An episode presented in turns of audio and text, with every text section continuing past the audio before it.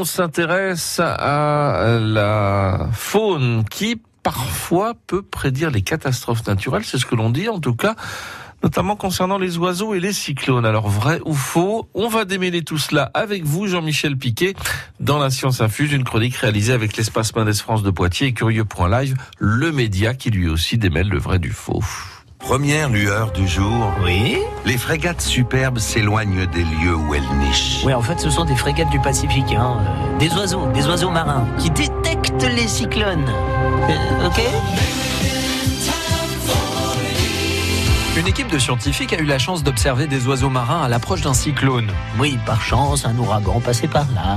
Quelle surprise ont-ils eu en remarquant que les oiseaux changeaient de comportement à l'approche de cet événement? Reprenons. Les observateurs, une équipe du Centre d'études biologiques de Chizé qui dépend du CNRS et de l'Université de La Rochelle. Les observer, des fous à pieds rouges, Oui, des fous, des petits oiseaux. et les frégates du Pacifique. Lieu d'observation, la Nouvelle-Calédonie.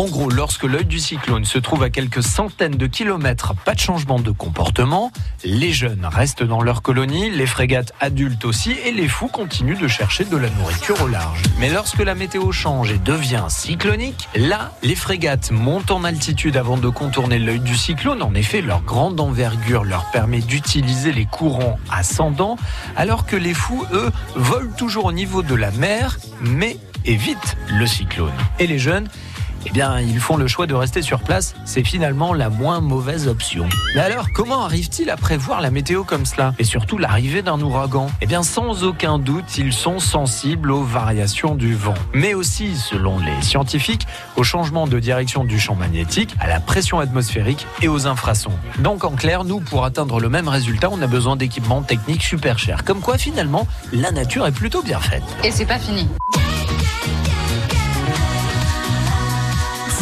Poitou.